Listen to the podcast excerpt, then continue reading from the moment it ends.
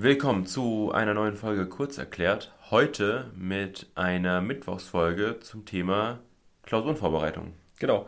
Wir wollen jetzt Schritt für Schritt uns Klausurentipps erarbeiten und zwar fachbezogen. Also äh, ihr müsst ja in Ölrechtsklausuren zum Beispiel auf andere Dinge achten, als ihr in der Strafrechtsklausur drauf achten müsst. Und deswegen werden wir euch jetzt hier ein paar Klausurentipps geben und wie schreibt man eine Klausur, allgemeine Tipps, was muss man in der Zulässigkeit beachten, was in der Begründetheit. Das alles versuchen wir jetzt mit euch und mit äh, Kurt zu erarbeiten. Und damit ihr so ein umfassendes Bild habt und auch mal irgendwie zusammengefasst habt, auf was muss man alles in der öffentlich-rechtlichen Klausur achten. Denn man kriegt sowas nicht mit auf den Weg gegeben. Das heißt, es gibt immer mal hier einen Tipp, oh, achte irgendwie äh, der, in der Zulässigkeit auf das und das, achte mal hier irgendwie auf das und das. Aber zum Beispiel so allgemeine Klausurentipps kriegt man eigentlich nicht.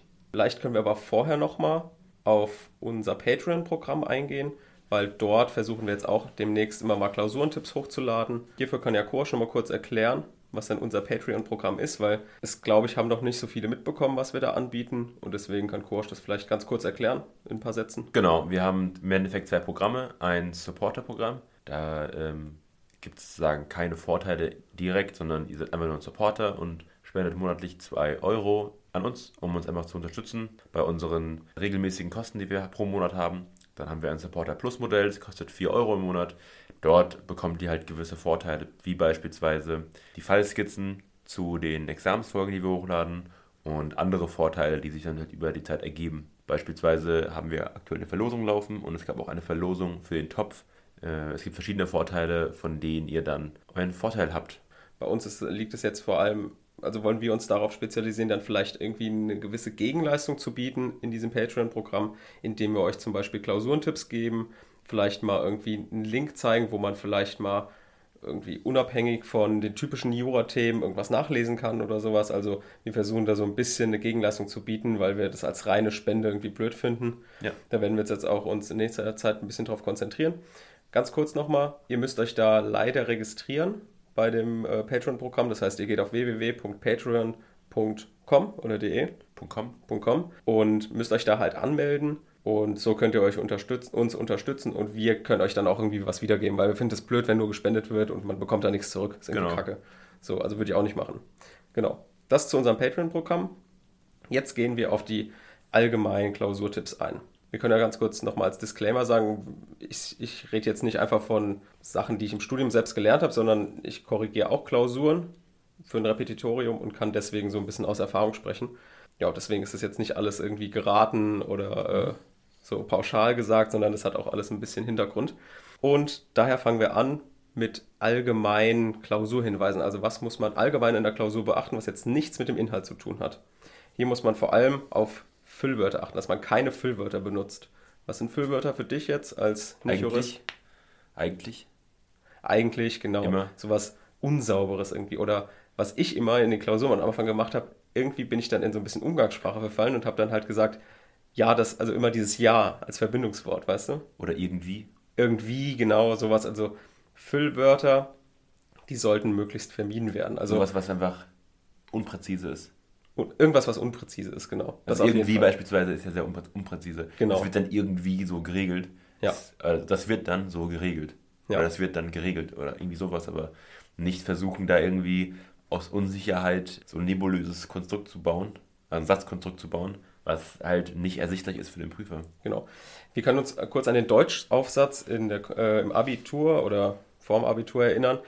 Das, was dort im Deutschaufsatz gut war, ist hier jetzt total schlecht. Das heißt, lange Sätze mit vielen Nebensätzen bloß weglassen. Das heißt, je kürzer der Satz, desto besser. Ja, kurze, klare Fakten schaffen. Kurze, klare Sätze, genau. Das ist auf jeden Fall der Stil, mit dem ihr schreiben solltet. Und es fällt auch direkt auf dem Korrektor, wenn ihr da einen Satz über fünf Zeilen macht, hat der keinen Bock mehr, weil da muss man irgendwie wieder nach oben und gucken, was, was, was, was äh, will er mir jetzt damit sagen, weil teilweise rechtliche Themen sind ja auch, die kannst du einfach besser darstellen, wenn du kurze Sätze nutzt ist auch hilfreicher, wenn man generell, also es hat jetzt nicht unbedingt nur mit dem Jurastudium zu tun, wenn man da aber kurze, klare Sätze schreibt, dann ist das auch besser für den logischen Aufbau, den man genau. hat. Also das heißt, A bringt mich zu B und jetzt sagen wir mal, keine Ahnung, es gibt jetzt irgendwie C1 und C2, das sind ganz klare Sätze. Einer führt mich zu dem einen Punkt, der andere zu dem anderen Punkt und immer so weiter. Aber besser so als lange Sätze, wo verschiedene Punkte versucht werden abzuarbeiten. Das ist dann eher suboptimal. Genau. Kurz, sachlich und prägnant. Das, so sollten die Sätze aussehen. Allerdings müsst ihr auch wiederum darauf achten, dass ihr dann jetzt nicht Wörter benutzt, die irgendwie so abschließend sind. Das heißt, lasst euch immer noch einen Weg offen, vielleicht noch ein Gegenargument zu bringen. Also nicht sagen, das ist unstrittig oder sowas. Oder das ist offensichtlich so und so. Sowas auch nicht sagen. Das heißt, wir wissen, Jura hat immer ganz viele verschiedene Meinungen. Ein Jurist, drei Meinungen.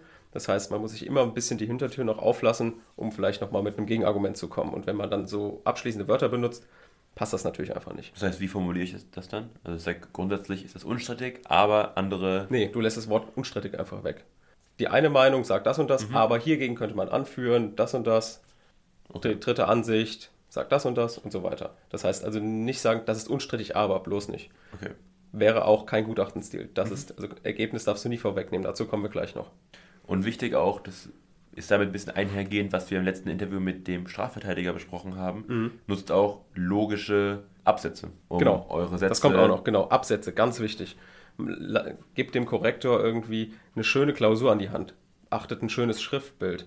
Ähm, macht wirklich Absätze rein.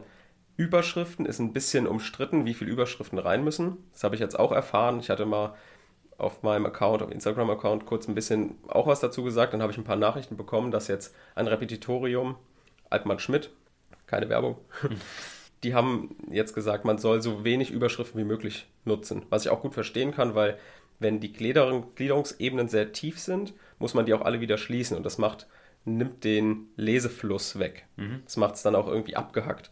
Das heißt, das stimmt schon, macht so wenig Überschriften wie möglich, das macht es anschaulich, aber nutzt trotzdem Überschriften. Lasst bloß jetzt nicht irgendwie Zulässigkeit als Überschrift weg, Eröffnung des Verwaltungsrechtswegs. Das braucht ihr, das braucht ihr nicht weglassen. Also, aber dennoch, wenn ihr einen Fließtext schreibt, ist es immer noch angenehmer, mit Absätzen den zu lesen. Ist ganz klar.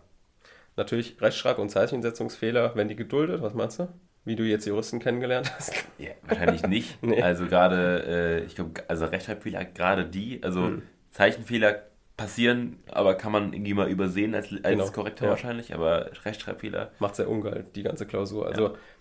also Richtwert ist immer ungefähr 5 bis 10 Recht- oder Zeichensetzungsfehler pro Seite für zu Punktabzug.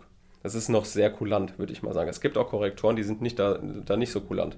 Aber ich würde sagen, so fünf Rechtschreib- und Zeichensetzungsfehler pro Seite ist noch gerade so in Ordnung. Aber trotzdem, man sollte sich einfach mit der Rechtschreibung auskennen. Das ist ja, ist ja glaube ich, keine Frage. Man kann sich aber aus Leben einfach machen, indem man halt einfache Sätze schreibt. Dann habt ihr nicht so große Probleme mit der Zeichensetzung. Und Rechtschreibfehler genau. ist wahrscheinlich eher das klein, kleinere Problem von beiden bei den mhm. meisten. Dann kommen wir zu dem, wir haben ja schon ein bisschen den Stil angesprochen, in dem man schreiben sollte. Den Argumentierstil, der ist natürlich für Jura ganz besonders wichtig, den nennt man Gutachtenstil. Das ist ein Unterschied zum zweiten Examen. Dort musst du, soweit ich weiß, bin ja selbst noch nicht da, aber da benutzt du vor allem den Urteilsstil.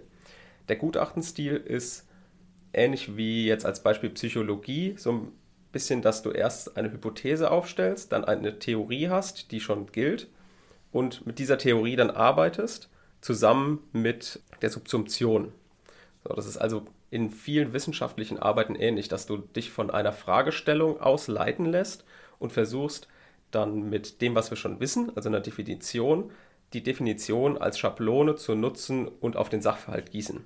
Das ist jetzt alles so pauschal, also alles so abstrakt. Aber was heißt das jetzt genauer? Für unseren Gutachtenstil heißt das, wir haben einen Obersatz. Das ist sozusagen eine Hypothese im Konjunktiv geschrieben. A könnte B am Körper verletzt haben. So, das könnte, ist zum Beispiel der Obersatz. Dann haben wir die Definition, das heißt, wir wissen, es ist festgelegt, wie wird die Körperverletzung definiert. Das heißt, das haben wir auswendig gelernt, das nutzen wir jetzt einfach und laden unser Wissen ab. Definition ist immer Zeit, Wissen abzuladen. Nicht nur die Definition, sondern ihr könnt hier auch geschickt noch ein paar Infos reinbringen in den Rahmen der Definition, die vielleicht, wenn ihr das schon wisst, später in der Subsumption relevant sein könnte. Zum Beispiel irgendeinen Sinn und Zweck von der Definition. Was soll die Definition abgrenzen? Also auch sehr smart, wenn ihr das schon reinbringt, weil dann könnt ihr euch später darauf beziehen. Und ihr haltet trotzdem den Gutachtenstil ein. Dann kommt das Wichtigste, die Subsumption. Hier arbeitet ihr jetzt mit dem Recht. Also hier bringt ihr die Schablone, Definition auf den Fall, also auf den Sachverhalt und guckt, passt das oder passt das nicht. Und wenn das passt, dann ist gut, dann Ergebnis plus. Und wenn es nicht passt, ist Ergebnis Minus. Ganz einfach. Das heißt, die Subsumption lässt erkennen, ob ihr mit dem Sachverhalt gearbeitet habt, ob ihr den Fall verstanden habt, ob ihr wisst, wie man mit einer Definition umgeht. Genau, das heißt, Ergebnissatz ist ja ist klar, das ist dann sozusagen das Ergebnis. Passt die Subsumption auf die Definition? Hat sich unser Obersatz, unsere Hypothese, stimmt die oder stimmt die nicht? So kann man das ungefähr pauschal sagen. Den Gutachtenstil, den ich jetzt erklärt habe, ist der ausgeschriebene Gutachtenstil. Den, den ihr vor allem in den ersten Semestern eigentlich immer einhalten solltet. Außer natürlich, wenn es unproblematisch ist. Also wenn wirklich etwas ganz klar vorliegt, könnt ihr noch zwei Möglichkeiten wählen. Wenn ihr wisst, okay, die Klagefrist ist auf jeden Fall eingehalten, dann könnt ihr mit dem Urteilsstil schreiben, die Klagefrist ist eingehalten. Wenn ihr aber smarter sein wollt, auch zum Beispiel im Strafrecht, dann könnt ihr den verkürzten Gutachtenstil nehmen. Den aber nur nehmen, wenn ihr euch damit auskennt und wenn ihr vielleicht schon ansonsten gut mit dem Gutachtenstil arbeiten könnt. Der verkürzte Gutachtenstil ist, ihr nehmt die Subsumption und packt die direkt in die Definition rein mit einem Satz.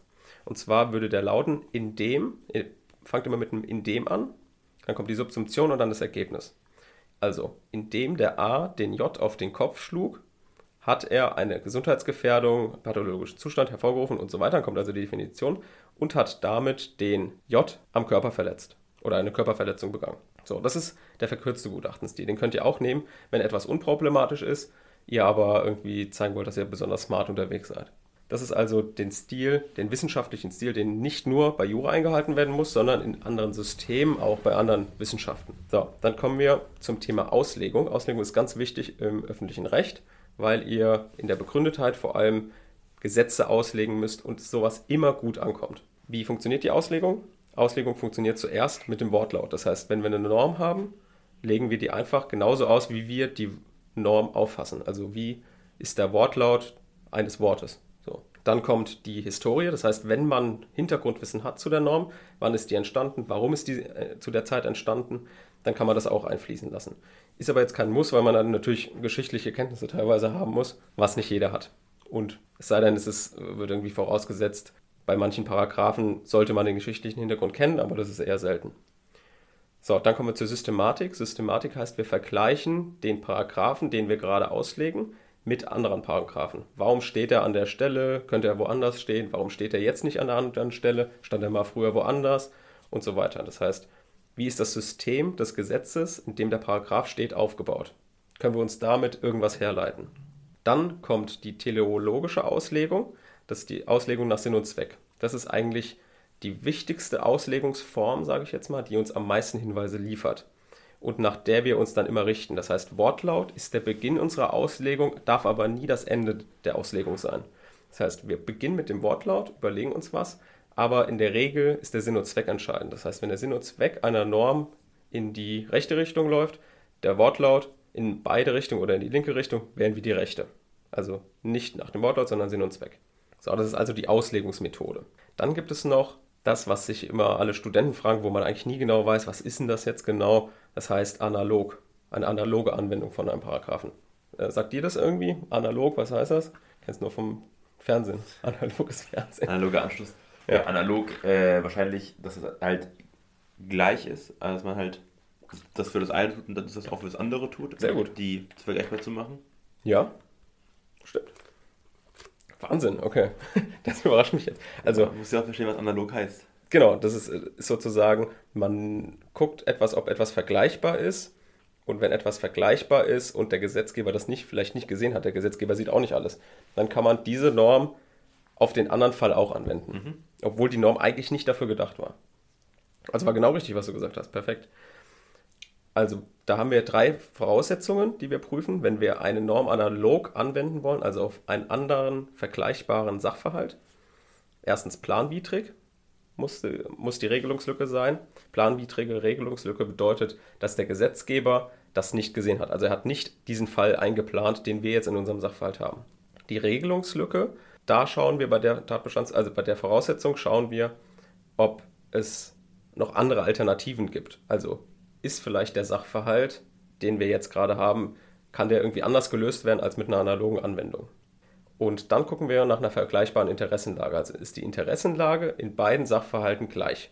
Das ist die analoge Anwendung einer Norm. Solltet ihr nur machen, wenn ihr genug Zeit habt in der Klausur, also wenn ihr irgendeine Analogie gut herleitet, dann ist es schon ein zweistelliger Bereich. Aber wenn ihr eine Analogie herleitet und ansonsten nur Schmutz stehen, drin habt, dann äh, ist, es, ist es nicht gut, wenn ihr analog irgendwas herleitet, was Quatsch ist. Also zum Beispiel eine typische analoge Anwendung kennt man, die Fortsetzungsfeststellungsklage, um die wir uns vor allem im Polizei- und Ordnungsrecht noch kümmern werden, im Examskurs.